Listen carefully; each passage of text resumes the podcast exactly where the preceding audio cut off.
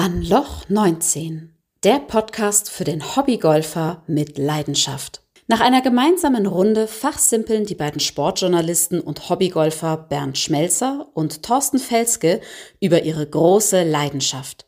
Frei nach dem Motto Tigerline muss nicht sein. So, Folge 3. Heute geht es ums Training und Thorsten, wir haben uns heute einen ganz besonderen Platz ausgesucht. Es ist ein wunderschöner Tag und sag mal ganz kurz, Schöner geht's nicht, oder? Absolut, vor allen Dingen hier in Kitzbühel-Eichenheim. Allerdings weiß man hier nicht genau, ob man beim Bergwandern ist oder beim Golfspielen. Also bei diesem Platz empfiehlt es sich wirklich, ein E-Card zu nehmen. Und trainieren ist natürlich auch auf so einem Platz ein ganz wichtiges Thema. Ähm, hast du schon eine Runde gespielt? Ich habe hier schon eine Runde gespielt, äh, einmal zu Fuß, da war ich völlig platt danach gewesen. Heute hatten wir mal ein Kart gehabt. Allerdings darf man hier nur auf dem Weg fahren. Das ist nicht immer ganz so witzig, weil man ziemlich weit zu seinem Ball laufen muss. Man ist ja meistens zu zweit im Kart und dann einmal dahin fahren, einmal dahin fahren äh, und äh, man weiß nicht, welchen Schläger man mitnehmen muss. Ist nicht ganz optimal, aber die, äh, der Ausblick hier auf dem Platz entschädigt für alles. Also gehen wir mal ums Thema Training heute. Widmen wir uns mal diesem äh, schwierigen, sicherlich sehr komplizierten äh, Thema, das Training. Da gibt's ja ganz unterschiedliche Herangehensweisen. Die einen machen es mit Trainer, die anderen machen es mit Video, die vierten machen es so ein bisschen als Learning by Doing. Wie ist es bei dir gewesen? Also ich habe ja auch so eine eigene Herangehensweise. Wie hast es du gemacht äh, in deinen Anfängen nach der Platzreife? Ja, ich hatte ja schon gesagt, äh, meine Platzreife war eigentlich gar nichts gewesen. Sie hätte damals 89 Euro gekostet und äh, ich habe es danach sparsam weitergemacht. Ich hatte mir dann immer über irgendwelche Sonderangebotskanäle äh, Golftraining gekauft, habe dort dadurch viele Golflehrer kennengelernt und musste schnell feststellen, jeder Golflehrer bringt einem das Golfspielen anders bei. Das ist interessant. Also ich bin zum Beispiel bei meiner kleinen äh, Golfrange geblieben. Ich habe immer mit dem, mit dem Trainer da weitergearbeitet. Ich sage mal in unregelmäßigen Abständen. Habe dann auf der Range äh, meine drei Schläger durchprobiert, die ich brauchte für diesen Platz. Eisen 7, äh, den Pitcher und äh, das äh, Sandwich. Und habe dann da mich so ein bisschen durchgekämpft. Und wie ist es bei dir weitergegangen? Hatte ich das besser gemacht? Ja, zu Anfang schon. Man nimmt natürlich alles mit, was einer sagt. Man hat dann so einen Mix aus allem gemacht, muss ich sagen. Es hat mich aber nicht schnell vorwärts gebracht. Äh, ich bin ein sehr langsamer Entwickler im Golf, also auch kein großes Talent. Äh, aber der Spaß ist halt immer dabei geblieben. Ich bin auch kein Typ für die Driving Range zum viel trainieren, sondern ich gehe meistens auf den Platz und übe, wenn auch da. Und wie war das mit den Trainern? Ich meine, wenn du viele verschiedene Trainer hast, bei mir hat der Peter damals war das, der hat zu mir immer gesagt, pass auf, der wusste, wenn er mich sieht, okay, er steht falsch, er kann sich nicht ausrichten, ja, er muss irgendwie mit dem Körper sich anders drehen, er hält den Schläger falsch, Hand war vielleicht falsch oder er ist vom Oberkörper her falsch gestanden. Wenn du jetzt online dir acht Trainer äh, gesucht hast auf acht verschiedenen Anlagen, der sagt ja einmal der Oberkörper, einmal der Unterkörper und einmal der Hintern oder was? Äh, ja, jeder macht es anders. Äh, jeder achtet auf sein Detail, muss man sagen. Und es ist also wirklich grundverschieden, was die Leute sagen. Also braucht man sich bloß äh, die Videos auf YouTube anzugucken. Jeder bringt es irgendwie ein anders bei. Also ist ganz kurios und ich finde, jeder muss seinen eigenen Weg finden. Und das Wichtigste ist, das hat mir mal ein sehr guter Golfspieler gesagt, man muss den Golflehrer finden, der zu einem passt, mit dem man auf einer Wellenlänge ist und mit dem man oder zu dem man Vertrauen hat. Das ist das Allerwichtigste. Hast du ihn gefunden irgendwann? Das muss ich sagen. Nein, wir hatten mal eine ganze Zeit einen Trainer gehabt und ich muss sagen, es hat Spaß gemacht. Er konnte das toll vermitteln, hatte immer einen lockeren Spruch drauf gehabt, aber ich bin dadurch immer schlechter geworden, muss ich sagen. Warum auch immer. Das ist interessant. Es gibt auch Menschen, die haben wir hier getroffen jetzt ja, auch in Kitzbühel, die machen es ganz anders, gell? Genau, und sind so zum Single-Handicapper geworden. Aber er war Sportler und äh, hat dadurch auch wahrscheinlich ziemlich viel Talent dafür. Und singen kann er auch und ihr werdet gleich wissen, sofort bei den ersten Worten, wer es ist. Es ist schwer zu glauben, aber ich habe nie einen gehabt. Oh. Ich habe gute Freunde gehabt und ich habe immer alles viel abgeschaut. Nicht immer gut natürlich. aber ich mag, keinen, ich mag das nicht. Wo ich auch mal muss ich sagen, Peter Kostas in Amerika drüben, den haben wir gekannt oder kennengelernt. Und da haben wir natürlich gute Connection gehabt und da waren wir oft in Phoenix drüben. Beim Peter, in Klammer funktionieren. Und da haben wir halt natürlich äh, spezielle Privatlessons gekriegt. Aber sonst war eigentlich. Äh, also in Österreich noch nie auf dem Heimatplatz hier? Na, da. Und trotzdem Single-Handicapper geworden. Das funktioniert nicht.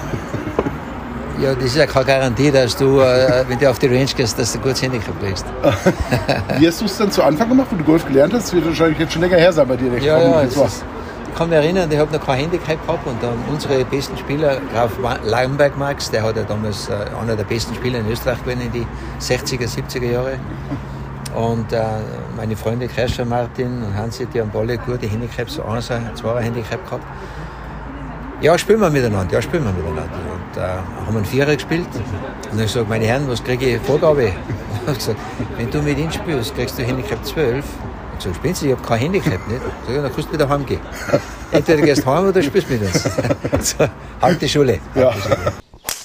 Ja, Hansi Hinterseher, unverkennbar, einmaliger Typ, oder?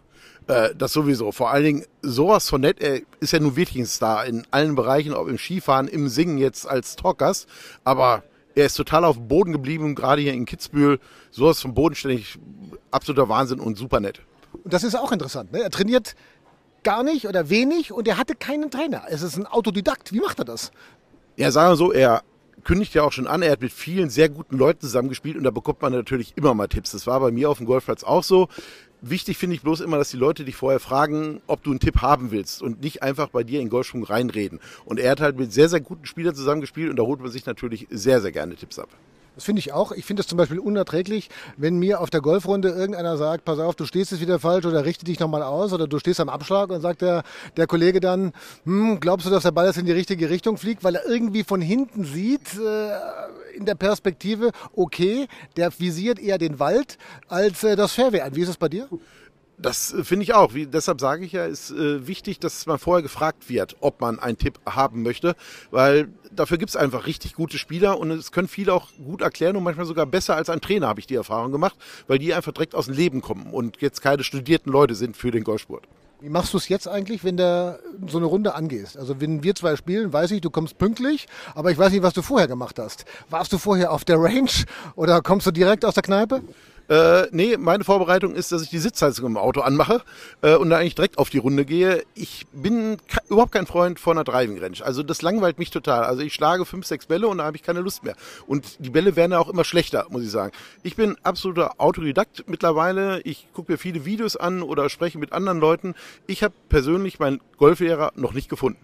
Also ich mache das schon, ich schlage mich schon ganz gerne ein. Ich patte auch ein bisschen vorher, obwohl es dann keine große Hilfe mehr ist später, weil doch meistens die Putting Greens dann ein bisschen anders sind als die auf dem Platz später. Also da ist schon ein Unterschied. Es gibt die wenigsten Plätze, wo das genauso ist wie auf der, auf der Runde dann im Endeffekt später. Also ein bisschen Patten finde ich schon ganz interessant. Du kommst einfach und bist da. Sparst dir die Kraft. Genau, so ist es. Wie gesagt, ich bin kein Freund der Driving Range. Ähm, allerdings aufs Putting-Grün gehe ich doch ab und zu mal, weil die Grüns ja, ja doch unterschiedlich schnell. Also das merkt man sofort. Das merkt auch jeder Anfänger, was da los ist. Bei mir hat alles ziemlich lange gedauert. Ich hatte gerade noch mit einem, einem gesprochen. Ich glaube, glaub ich 2017 angefangen und bin jetzt heute bei Handicap 23. Es hat wahnsinnig lange gedauert bei mir, weil ich alles selber gemacht habe. Aber das geht nicht nur mir so. Wir haben noch einen anderen Promi hier auf dem Platz getroffen. Dem geht es genauso.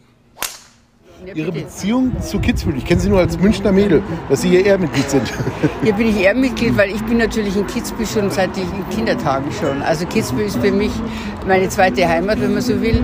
Und äh, so oft ich kann, fahre ich hierher, weil ich es einfach wunderschön finde. Haben Sie auch eine Wohnung hier oder ein Haus? Oder? Ja, ja, Achso, eine okay. Wohnung habe ich hier. Ja, ja, ja, ja, ja, ja. Und äh, ja, ich fühle mich also hier zu Hause. Also ich bin hier kein Gast, sondern bin zu Hause. Okay, und wie oft spielen Sie Golf dann? Ja, Äh, Ihr Mann haben Sie auch Jahr- auf dem Golfplatz kennengelernt, hatte ich Ja, kurz eingelesen, stimmt, stimmt. Also ich spiele schon sehr lange, dafür immer noch schlecht. Ich habe äh, 19,6 und das, ich spiele im Moment so wenig, dass ich, also weil ich halt so viel Arbeit habe. Aber ich liebe diesen Sport und äh, Ja, ist ja ein Traum. zum Beispiel gerade Eichenheim ist ein Traum zu spielen. Das ist Ja. ganz toll. Aber die ganze Technik, kennen Sie sowas da schon? Dieses Trackman? Also Trackman habe ich schon, aber ja, ob das jetzt was ganz Neues ist, wieder nochmal was anderes, wie ich gehört habe, dass die, die Bälle, äh, Ding sogar den rollenden Ball, Ja. mal top, gerade getoppt habe, äh, da wird er auch aufgenommen offenbar. Ja, also das- so war das, ja, genau. Ja, sowas passiert halt bei Top. Ja, das passiert, genau. Kann man Ja. so nach so lange Golf spielen, Ja. aber der Ball. Also ich glaube, Uschi Glas hat auch jeder erkannt. Ein Megastar aus dem Fernsehen. Sie hat alle Rollen gespielt und sie sagt, 19,6 ist ein richtig schlechtes Handicap. Ich wollte gerade schauen, dass ich mich irgendwie im Loch 19 hier vergrabe, weil ich bin doch deutlich schlechter. Und sie sagt, das ist, ist nicht gut. Also was, was, was denkt sich diese Frau? Ja, ich meine, das sind die Ansprüche in Golf, was man denkt. Sie wird, ich weiß jetzt nicht genau, wie lange sie spielt. Sie sagt ja sehr lange und da möchte man natürlich auch besser werden. Und sie hat bestimmt auch viele Leute erlebt, die sie überholt haben im Handicap. Aber sie sagt das Wichtigste, sie liebt diesen Sport. Und so geht's mir auch. Ich spiele aus Spaß. Und deshalb gehe ich auf den Platz, weil für mich heißt es Golf spielen und nicht Golf trainieren. Das ist bei Hansi Hinterseher übrigens genauso. Na, Golfen ist, ist für mich einfach ein Spiel. Das, äh, ich komme vom Wettkampf, ich weiß, was ich, was ich erreichen kann im Golf. Eigentlich nichts.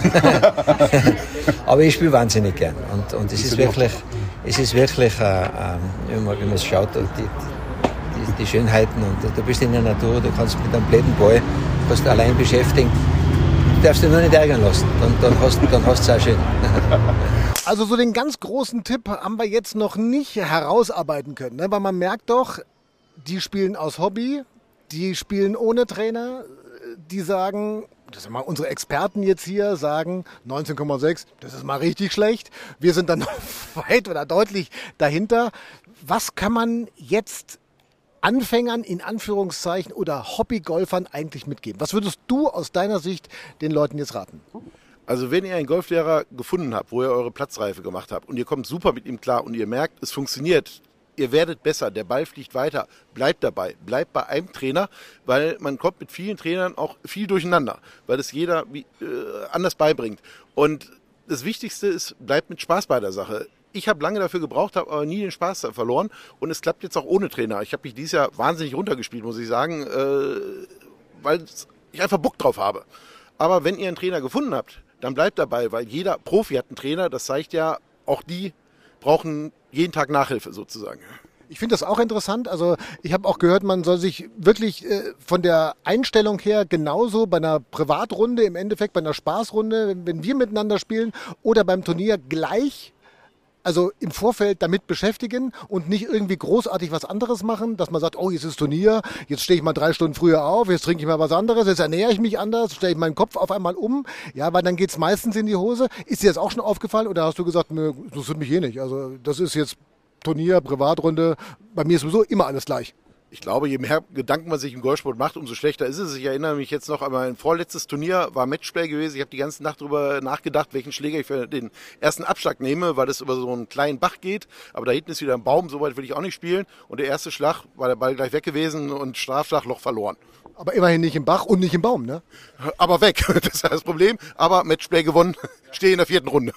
Also ich finde auch, man muss da seine eigene, seine eigene Identität so ein bisschen finden beim Golf, auch schauen, was passt zu einem. Ist man fleißig, war in der Schule schon vielleicht früher mal ein Streber, ja, immer gute Noten gehabt. Dann stellt sich natürlich auch einer auf den Platz und sagt, okay, das Eisen 9, das knatter ich jetzt mal 25 Mal über die Driving Range, so lange bis es kommt. Oder nimmt man es etwas entspannter? Ich glaube, das ist so das Fazit, das man aus diesem Golf-Podcast heute ziehen kann zum Thema Training, oder? Ja, es gibt nicht den oder diesen Weg, sondern jeder muss seinen eigenen Weg gehen. Und ich sage immer wieder, es hängt auch ganz, ganz viel am Talent. Wer es kann, der trifft den Ball. Es gibt genug Leute, die haben sich von 54 innerhalb von einem Jahr auf äh, 10 runtergespielt und andere, so wie ich, seit sieben Jahren dabei oder noch länger und sind jetzt bei Mitte 20. Aber es ist völlig okay. Wie gesagt, es soll Spaß machen und Tigerline muss nicht sein. Und in der nächsten Folge in 14 Tagen, da freuen wir uns dann drauf, da haben wir einen ganz interessanten Gesprächspartner, einen ganz prominenten zum Thema keine Angst auf dem Golfplatz. Ansonsten nur die Bitte, Kommentare, auch per WhatsApp. In den Shownotes steht die Telefonnummer, könnt ihr uns schreiben, auch Sprachnachrichten. Einfach rein. Wir freuen uns über alles, was wir von euch hören und downloaden. Überall dort, wo es Podcasts gibt und natürlich auch gerne weitersagen und äh, weiter empfehlen. Bis dann. Servus.